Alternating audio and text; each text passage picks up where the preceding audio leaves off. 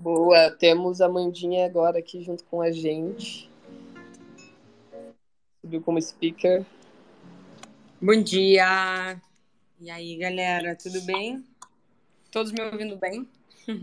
Sim, sim, bom dia, Amanda. Seja bem-vinda à Jacuzzi dos Creators. Bom dia! Desculpa aí esses minutinhos aí a demora. Tava configurando aqui. Acho que agora foi. Sem problema nenhum. Perfeito.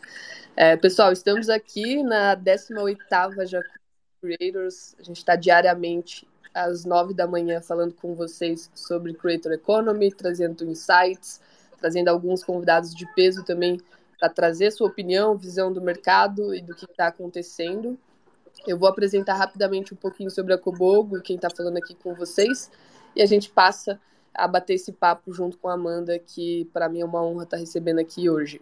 É, Para quem não sabe, a Cobogo, a Cobogo é um ecossistema de investimento em creators. É, a gente está criando toda uma infraestrutura para que os creators se veja como empresa, se veja como uma marca pessoal e não só mais uma pessoa criando conteúdo na internet, é, mas sim um profissional, uma marca e que possa escalar o seu negócio e crescer assim como as marcas fazem. A gente é uma ponte entre o investidor tradicional ao creator. Então, o creator pode se conectar com investidores profissionais e os profissionais podem ter acesso a investir em marcas de criadores. Então, a gente está trazendo uma inovação, principalmente aqui para o Brasil.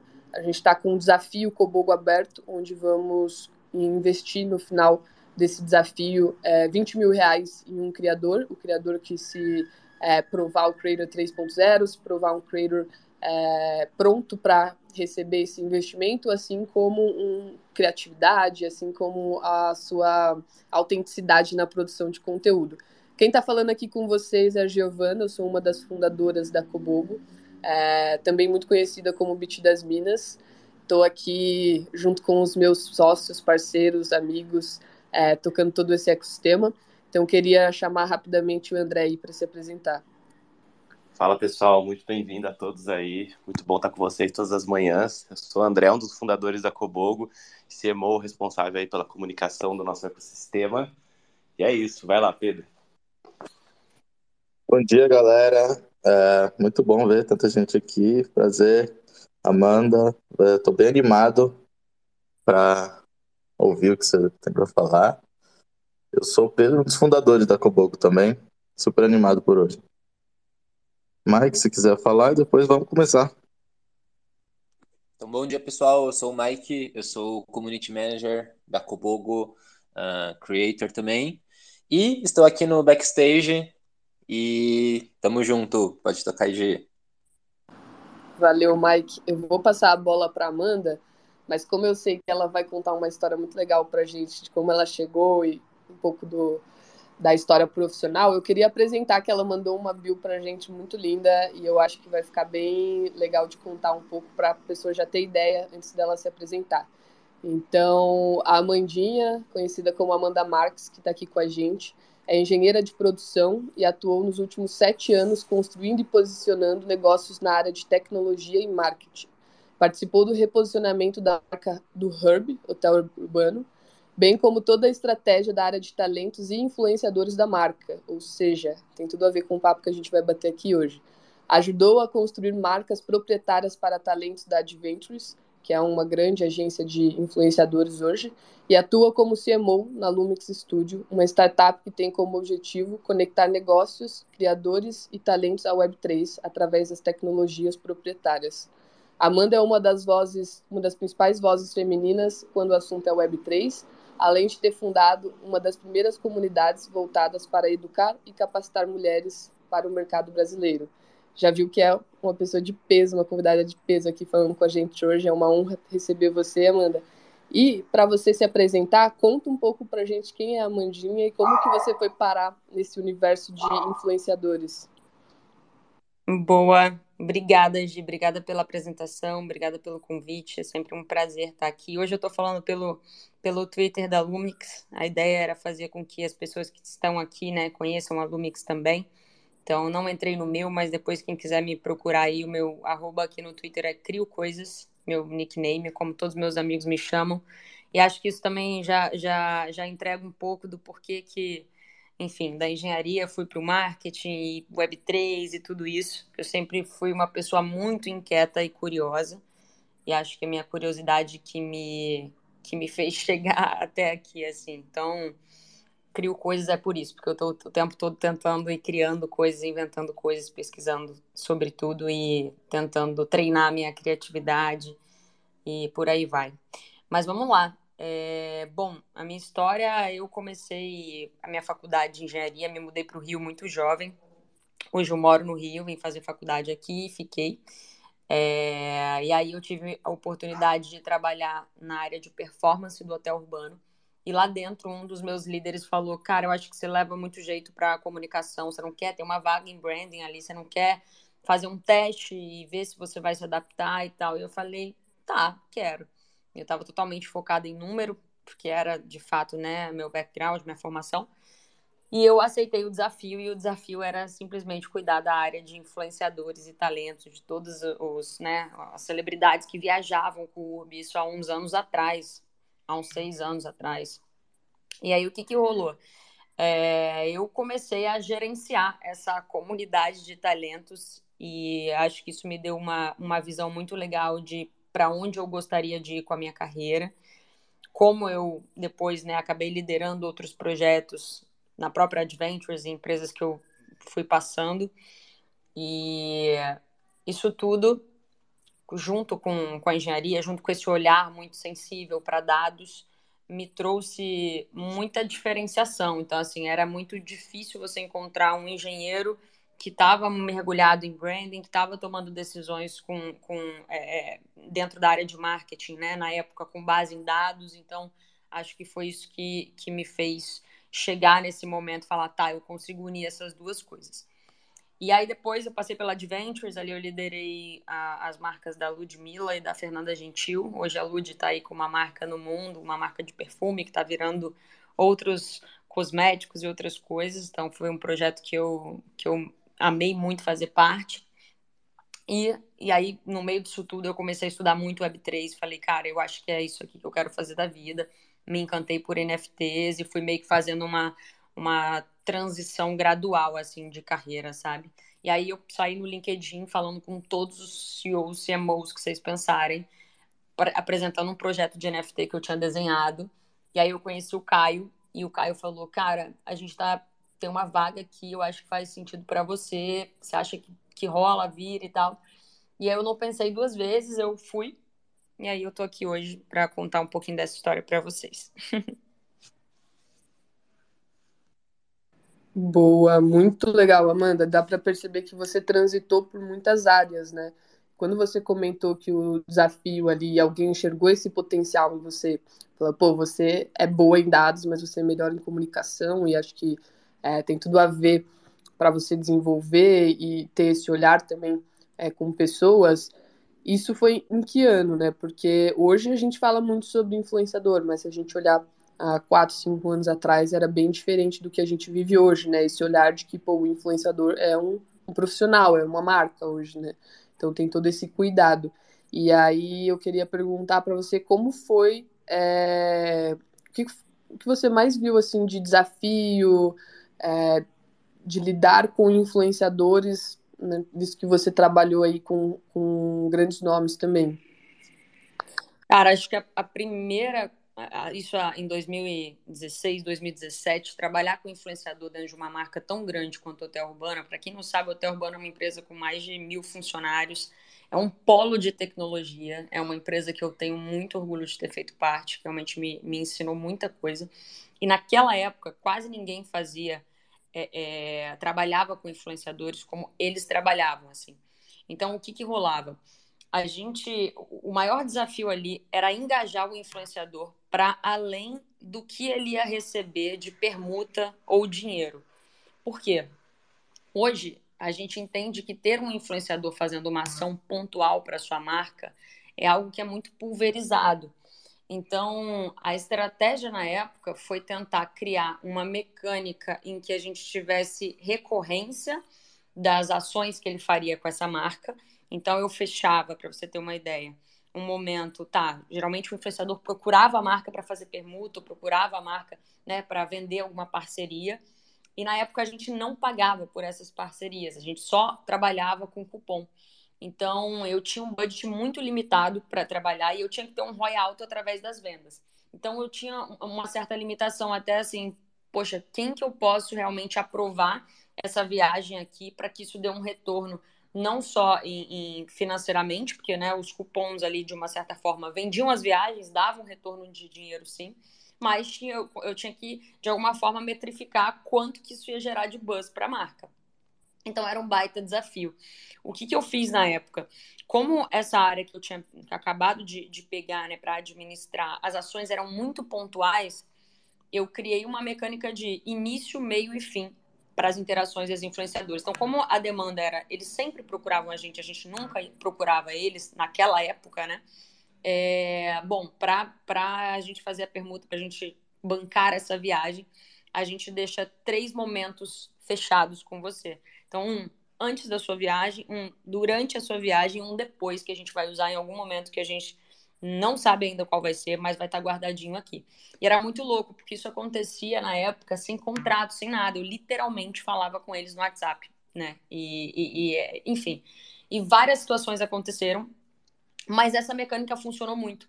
Foi quando o ROI dessa área, de fato, ficou positivo, é, porque a gente começou a entender que, poxa, linkar esses influenciadores mais de uma vez, não só com uma ação pontual, estava de fato conectando eles com essas marcas. Eu acho que o desafio hoje para influenciadores e talentos de um modo geral ainda está um pouco dentro dessa linha, tá? Eu acho que, de, um, de, de uma forma geral, todos eles estão muito acostumados a retornos financeiros imediatos.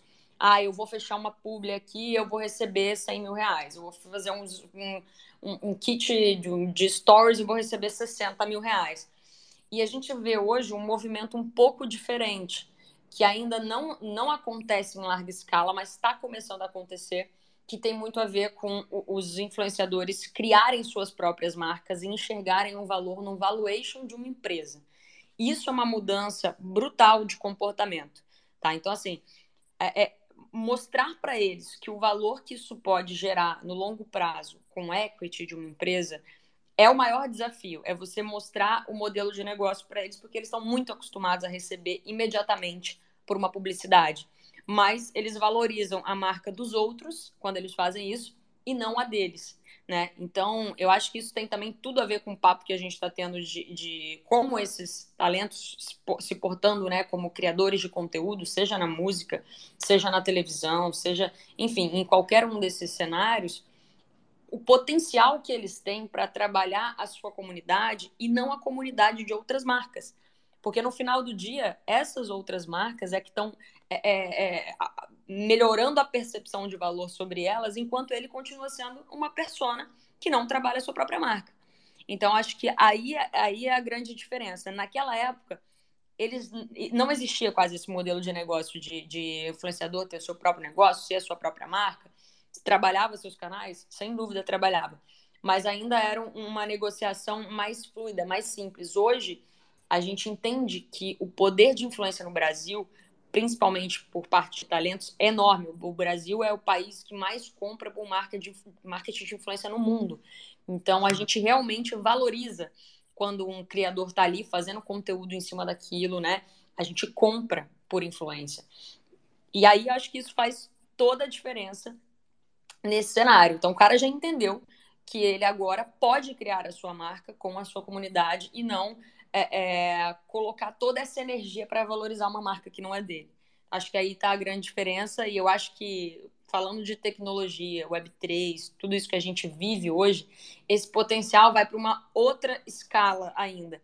Porque se esse influenciador antes, por mais que ele tivesse a sua marca, vai trabalhar isso com um CRM de uma forma trivial, hoje, através de NFT, comunidade, gestão de comunidade, ele realmente está presente ali dentro, essa relação ainda pode ser muito, muito, muito, infinitamente mais potente. Mas aí é uma outra etapa e algo que eu já tenho até falado com alguns, sempre que eu posso, alguns que eu já trabalhei, é, eu tento mostrar o potencial da tecnologia, mas ainda não é algo tão que está tão no meio deles ainda, né?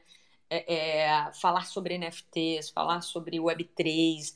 E aí a gente começa a olhar alguns exemplos de fora, como Rihanna, como Snoop Dogg, e aí esses cases começam a gerar credibilidade para esses artistas aqui no Brasil. Então, é um movimento que a gente ainda está vendo aí muito devagarzinho, mas eu acho que tem tudo para alcançar uma boa galera, principalmente quem já está né, muito no topo ali, né? Vamos falar de artista grande. Eu acho que a gente tem a oportunidade de levar muita informação para a massa através desses artistas, porque eles são as pessoas que escoam a informação de uma forma desproporcional, né? É, é um megafone gigante. Né? Enquanto nós aqui, aos pouquinhos, né, construindo nossas empresas, nós temos as nossas micro audiências. Um influenciador desse tem uma puta de uma audiência. Então, é mais ou menos por aí.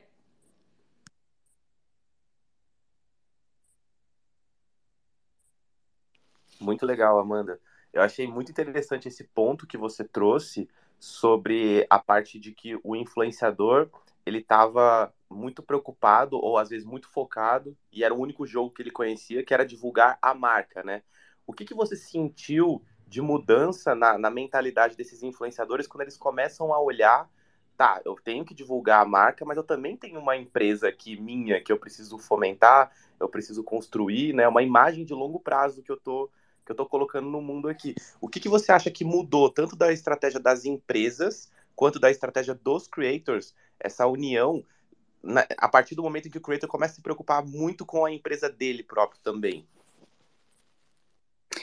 Tá, vamos lá. Eu acho que tem algumas, algumas coisas, tá? Acho que a primeira delas é você tirar a preocupação do creator, do talento, de operar essa empresa.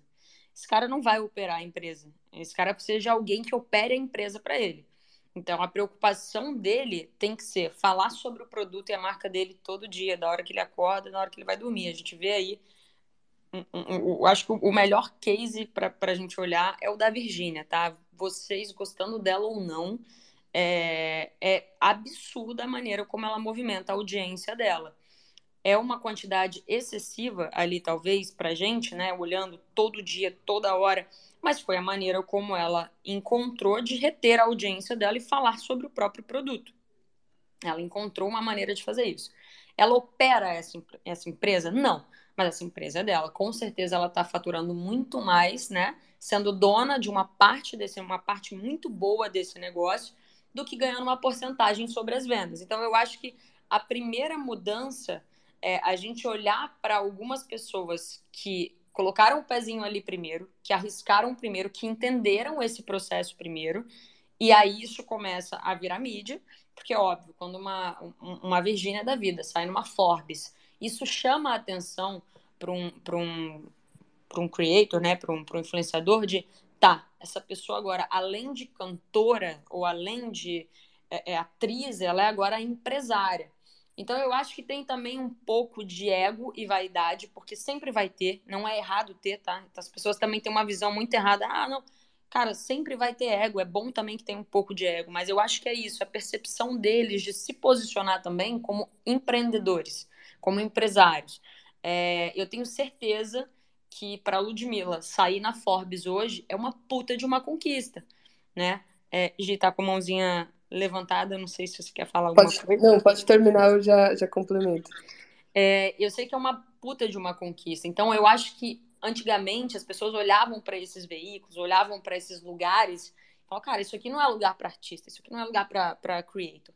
E eu acho que com o tempo a gente começou a ver que não é bem assim, né? É, o potencial de, de empreendedorismo dessa galera que já tem uma audiência gigante é tão potente quanto de uma marca, como Boticário, como Avon, como tantas outras, né? A gente vê algum, alguma, sei lá, uma, vamos pegar uma Fazenda Futuro. Cara, a Anitta é uma pessoa que tem uma cotazinha ali daquele, daquela empresa. Com certeza, para ela, se ela fosse fechar uma publicidade, ela ganharia uma parte disso. Mas, no longo prazo, o que ela pode receber em ação, e se ela quiser vender isso, está tudo bem, é muito mais vantajoso. Então, eu acho que, que a, a mudança é uma percepção mesmo cultural, né, de entender que isso está acontecendo muito lá fora. é, e já é muito, talvez, talvez pela Anitta é, é, é, nutrir tanto, né, a cultura lá de fora, para ela ter conseguido se posicionar tão bem lá, talvez ela seja uma figura que, que viu isso de uma forma mais rápida, tá?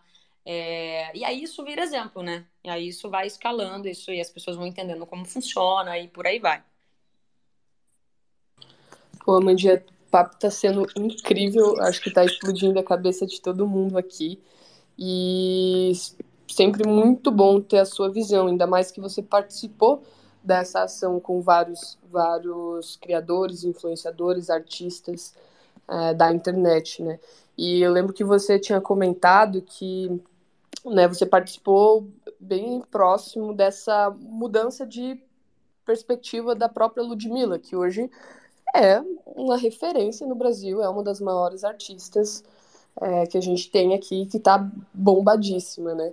E aí eu ia perguntar para você como foi e como é, se deu essa mudança de é, entender que é um artista, entender que está em crescimento, está ganhando visibilidade, mas pode né, e deve construir sua marca com outros produtos também que não dependam tanto do seu tempo, porque a gente sabe que o tempo é o nosso ativo mais valioso hoje, e se você depender de, de fazer dinheiro só quando você está disponibilizando o seu tempo, você deixa de escalar o seu negócio. Então, como foi esse processo com a Ludmilla ou outro artista que você também é, quiser compartilhar, de entender que, opa, o jogo está mudando, a internet está mudando muito rápido. Há 10 anos atrás nem se falava sobre o poder de influência, o poder é, de pessoas se expondo na internet hoje competindo com grandes marcas, mas agora que o jogo está mudando, eu, como tenho a visibilidade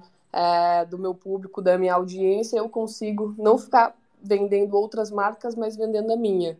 Então, como foi esse processo para alguma Pode ser da Ludmilla ou alguma outra que você participou? Cara, o processo, eu acho que ele independe, tá, do artista, mas de uma forma bem prática, é exatamente isso que eu tô falando aqui. A gente partiu de uma conversa, né?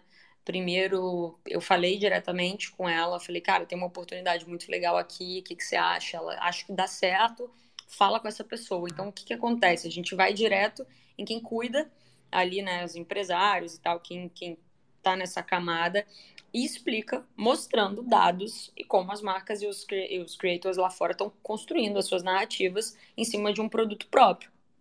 E tem um, uma, uma coisa bem interessante, é, eu não sei se vocês já viram é, é Houston, se não me engano, é o nome do, do documentário Netflix, que é o, o cara que criou o perfume com o próprio nome, né?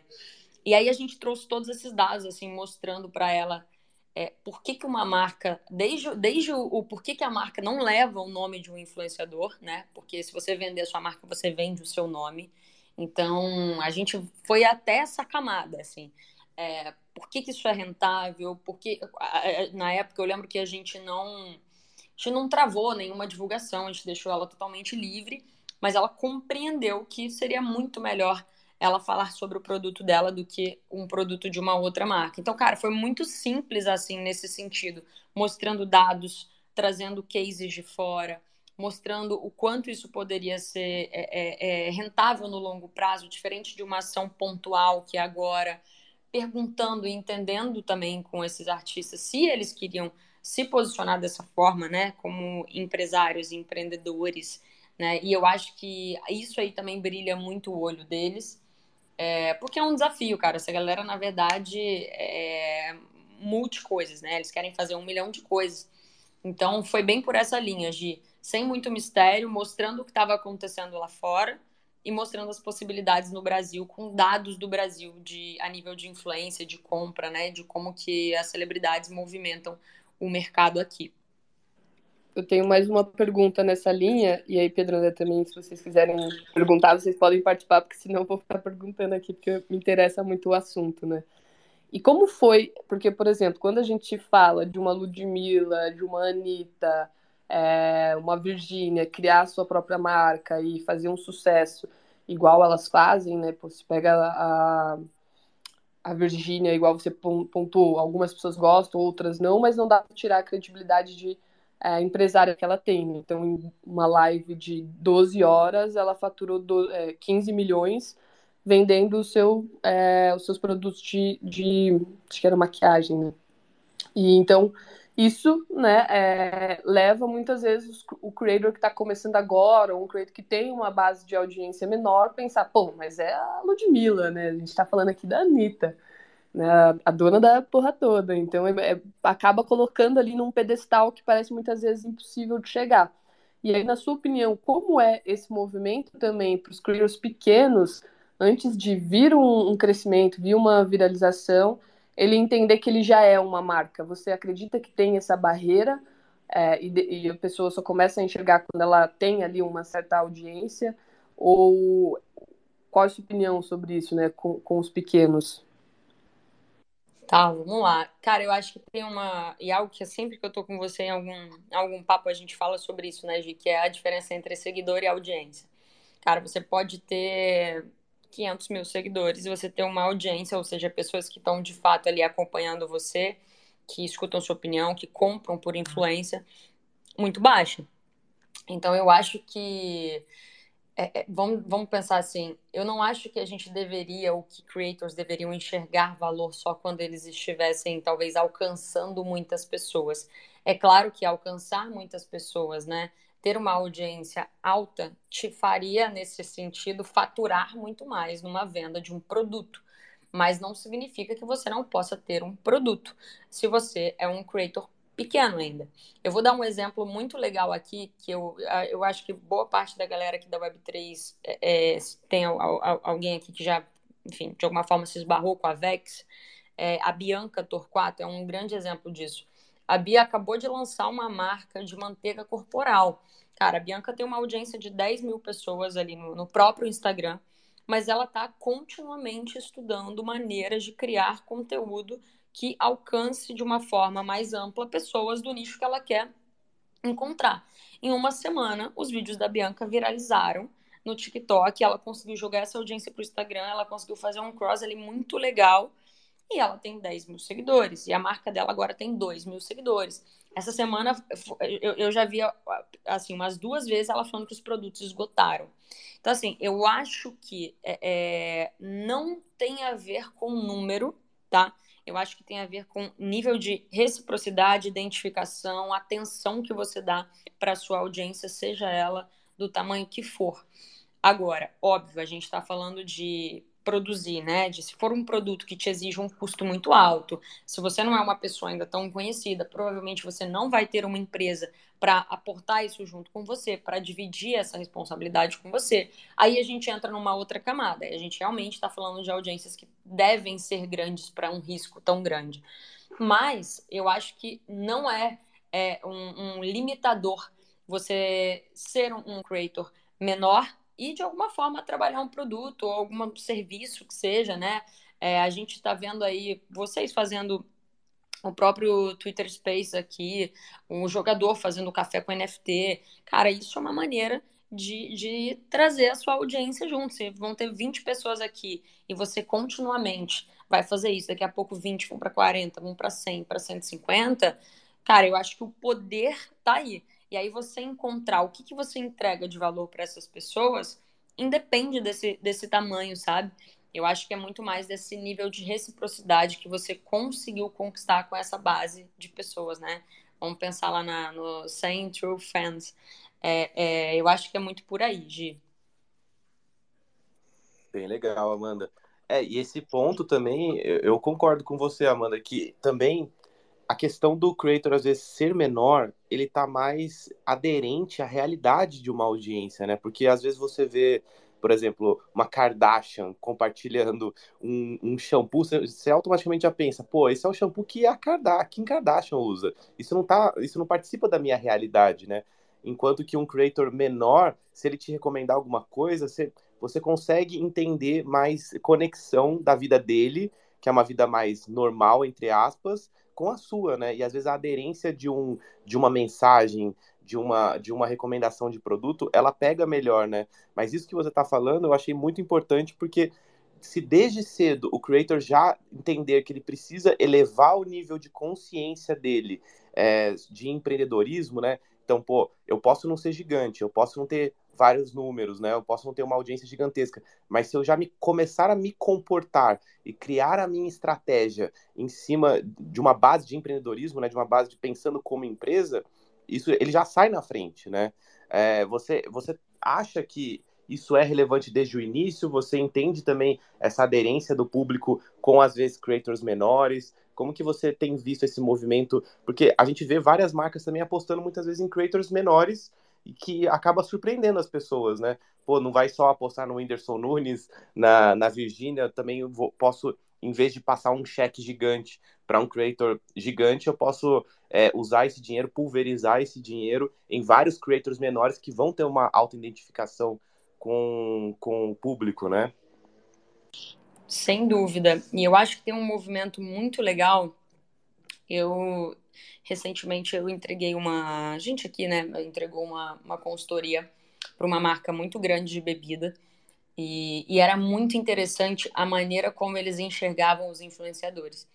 Eles não necessariamente buscavam um influenciador grande, nem um influenciador pequeno, mas eles mapeavam quais creators eles identificavam que eram bons, né, que estavam comunicando bem, independente do tamanho, e apostavam nesses creators. Então, eles lançavam os creators é, para a marca deles, independente do tamanho. Porque, só, cara, esse cara aqui ele pode crescer muito.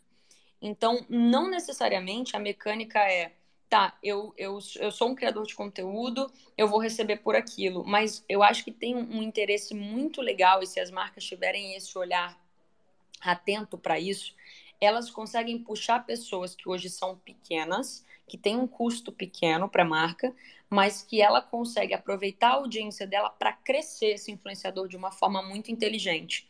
Então, acho que ainda tem esse, esse outro caminho, André. É, bom, com relação a, né, níveis e, e, como que essas pessoas entregam, como gera valor, vamos, se eu puxar para uma camada mais simples, mas que usa tecnologia, a quantidade de open editions que a gente está vendo aí, né, de NFTs, cara, é um movimento gigante. O que aconteceu com os checks é, é, foi algo surpreendente. É uma comunidade ali engajada, é, que criou uma coleção ali, né? Um Open Edition, um NFTzinho que poderia ser mintado por um valor bem baixo, o negócio viralizou, explodiu, e aquilo era um produto, se você for pensar, né? É um produto digital, é um colecionável digital. É... Não necessariamente eu preciso ir para uma indústria, ter um produto físico, né? Eu acho que trabalhando com Web3, a gente ainda consegue, esse influenciador hoje, se ele tiver um olhar atento a isso, ele ainda consegue achar mecânicas mais simples que não vão é, é, é gerar tanta despesa, né, quanto criar uma marca, por exemplo, mas para gerar uma interação ali.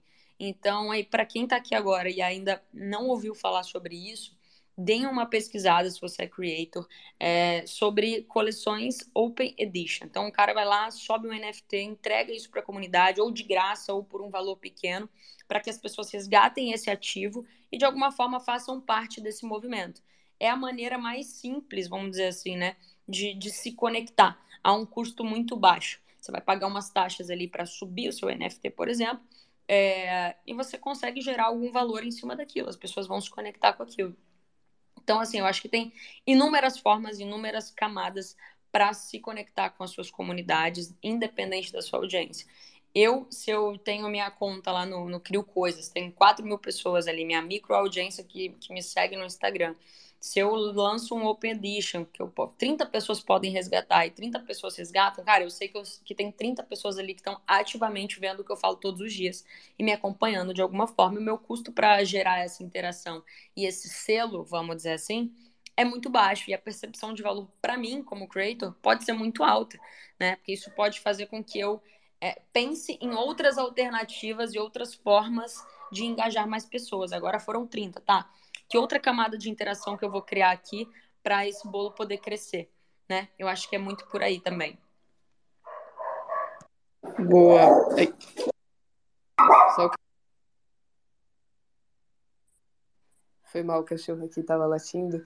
É, mas isso que você trouxe, Mandy, é muito legal e até queria aproveitar para falar um pouco sobre o que você agora se jogou para fazer né, junto com a Lumix, que é falar um pouco sobre as, as NFTs, falar sobre comunidade, é, e queria até entender aí dentro né, da Lumix hoje, o desafio que vocês têm, o que vocês estão trabalhando com creators, né? Você comentou um pouco dessas coleções de NFTs que eles podem utilizar.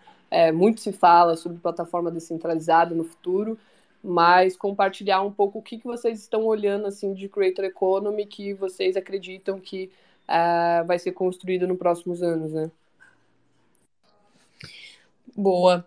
Cara, hoje a Lumix, né, até para dar um pouco de contexto, a Lumix é uma, uma startup focada em conectar marcas à Web3, marcas, e, e aí quando a gente fala marcas, creators são marcas, independente do tamanho dele, eles se portam como marcas, e a gente fornece toda a infraestrutura para que essas pessoas consigam lançar suas coleções de NFTs ou lançar é, é, projetos que utilizam NFT para se relacionar com suas comunidades.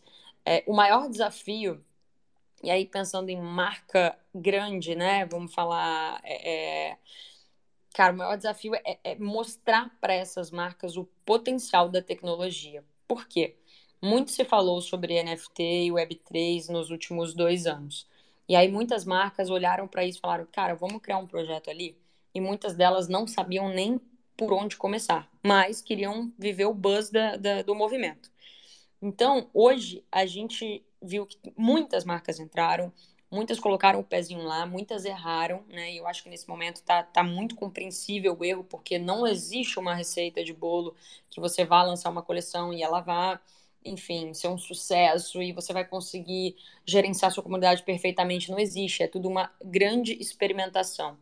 Então, o nosso maior desafio é conectar essas lideranças tá, de empresas. Então, cara, desde o CMO, o, o, o gerente de inovação, o CEO que de repente está olhando um pouco mais para isso, né, para a tecnologia, mostrar para essa galera toda que isso não é algo pontual, que isso não é para gerar buzz, que isso tem de fato um, uma entrega, né, uma solução de problemas para uma empresa. Então, o maior desafio é esse. Para o creator, se a gente falando que creator é marca, eu não acho que o desafio é tão diferente, só que ele é menos burocrático. Para eu criar um Open Edition, para mim, é muito mais simples do que eu criar um Open Edition para uma, vamos pensar aí, uma Ambev, uma marca da Ambev, né? Uma, uma marca de cerveja. Porque existem inúmeras burocracias para se aprovar um projeto dentro de uma empresa. E aí, a dificuldade é, bom, como que eu explico para todas essas camadas como eu estou gerando valor para essa marca? Geralmente, os projetos que acontecem de forma mais fluida tem alguém ali na empresa que já entende muito e foi meio que doutrinando ali a galera, mostrando e falando, e aí vem alguém, e aí testa, e aí vai dessa forma. É muito difícil, assim, ah, brotou uma ideia aqui, vamos executar existe um trabalho muito grande previamente de ideação. Então, é você sentar com o cara dessa empresa e falar, ó, é isso aqui que está acontecendo, isso aqui é, é a maneira como a gente consegue resolver, isso aqui, tá, quais as dores da sua marca, é isso? Não, então essa ideia que você pensou não é muito bem por aí que a gente vai. Então, existe um trabalho de conscientização dessas lideranças que são tomadoras de decisão ali dentro, do que, que a gente consegue resolver através de tecnologia e inovação. Então, assim, muitos projetos às vezes chegam e a gente tem que lapidar ele inteiro. Porque o cara vem porque ele quer fazer uma ação e ele não sabe bem por onde começar, ele tem uma ideia e, na verdade, ela não conecta com, com aquilo que a, que a tecnologia resolve. E aí a gente pega essa ideia, coloca ela num outro patamar e fala: bom, agora isso aqui é, pode funcionar, porque a gente viu todos esses exemplos aqui, o que deu certo, o que não deu, o que pode performar aqui, o que não pode. Então é muito por aí. É, enquanto para, vamos pensar, talentos e creators menores, o desafio, eu acho que ele, ele vai de cada área. Se você for parar para pensar na indústria da música, cara, isso vai, vai performar de um jeito, né? A, a entrega dessa relação com inovação, tecnologia, Web3 e NFT, ela vai performar de um jeito.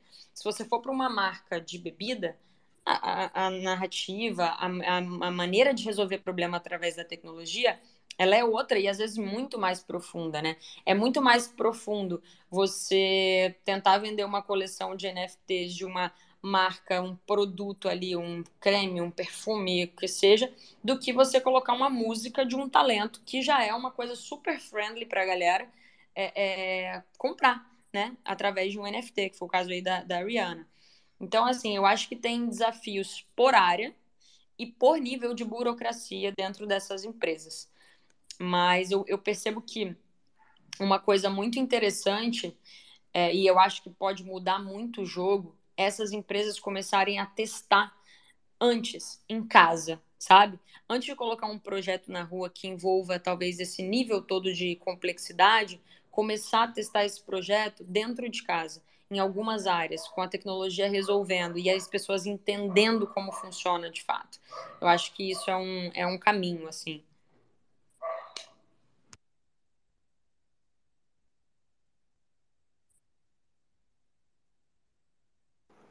Legal demais. Eu acho que a gente está caminhando aí para uma parte bem legal. Gi, vamos fazer o, o bate-bola com a Bianca? Com a Bianca, com a Amanda. são, são bem próximas. Sim. É, vamos sim, eu queria só, aproveitando que tem um pessoalzinho aqui participando, eu queria reforçar que a Kobogo está com um desafio aberto. A gente está procurando o próximo grande creator aí é, se tornar um creator 3.0, né, uma pessoa, uma marca é, que se entende como empresa, que queira escalar, que queira né, se ver realmente com o que a própria Amanda validou bastante aqui para gente, é, dessa profissionalização. É, lembrando que esse desafio é, está aberto, vão ser oito encontros em que a gente vai falar tudo sobre Creator Economy, inclusive uma novidade é que quem vai dar a aula de Creator Economy é a Bia Granja, que é fundadora da UPix, uma referência há mais de 17 anos trabalhando com Creator Economy, então ela que vai dar essa aula de introdução muito, muito, assim, usando a, o linguajar foda do que a gente conseguiu aí trazer ela, estamos muito felizes. E nesses oito encontros a gente vai falar exatamente muito o que foi conversado aqui hoje, é, como escalar o seu negócio, como se ver como marca, como gerir é, o seu fluxo de caixa, como saber a hora de é, fechar ou não uma parceria e, claro, como construir um projeto para que você possa bater na porta dos investidores e captar investimento, assim como as marcas fazem, assim como as startups fazem. É, então o desafio está aberto, basta você se cadastrar lá. Você vai entrar no grupo do WhatsApp, onde a gente vai mandar todas as informações por ali. É, a gente vai começar esse desafio na primeira semana aí de abril.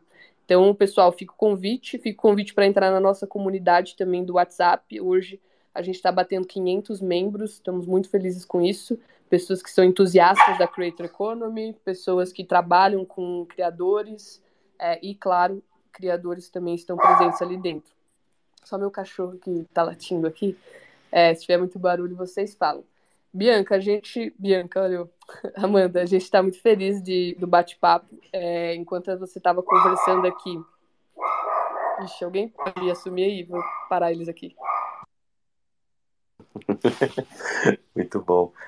Uh, então, a gente está muito feliz de estar com você aqui, Amanda. A gente queria fazer um, um bate-bola que a gente sempre faz com os nossos convidados aqui na, na Jacuzzi. E aí são algumas perguntas e respostas bem rápidas com algumas recomendações suas. Vamos lá? Bora. Uh, um livro que você recomenda para o pessoal aqui? O Almanac de Naval Ravikant. Tá, vamos colocar isso lá na comunidade, hein? Bora. Uh, uma, uma frase para um creator que está começando, né? Uma dica para um creator que está começando agora. Consistência é tudo.